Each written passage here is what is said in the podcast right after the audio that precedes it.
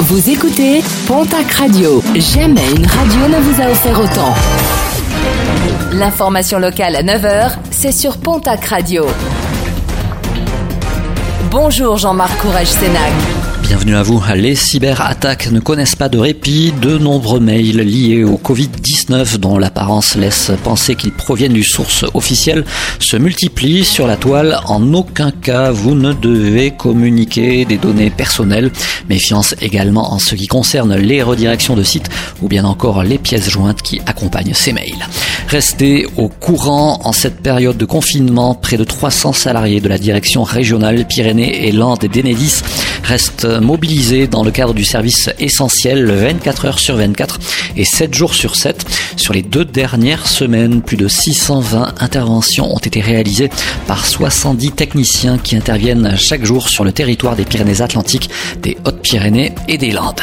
Le Fonds d'intervention éco-pastorale a annoncé hier avoir observé la sortie d'hibernation de plusieurs plantigrades dans les Pyrénées. Dans les Pyrénées-Atlantiques, des traces d'ours ont été relevées les 14 janvier, 7 février et 27 février dans les Hautes-Vallées d'Aspe et d'Ossau. Des traces qui correspondraient à un ou deux mâles adultes de grande taille. Un ours a également été observé à Mel en Haute-Garonne. Sorita a, elle, quitté sa tanière sans progéniture et a commencé à se déplacer en vallée d'Aspe. Un ours de taille adulte mâle a enfin circulé à la Reims entre le 16 et le 17 mars.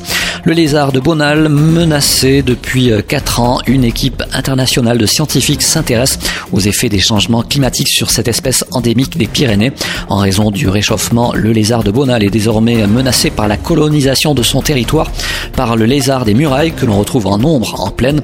Les scientifiques estiment que l'espèce protégée sera menacée sur l'ensemble de son aire de répartition d'ici 30 à 50 ans. Et puis, report de la 18e édition du festival Jazz en Comminges, un festival qui devait normalement se dérouler au mois de mai. Il devrait finalement se tenir en septembre prochain. Pour celles et ceux qui ont déjà acheté leur billet, un report leur sera proposé ou le remboursement.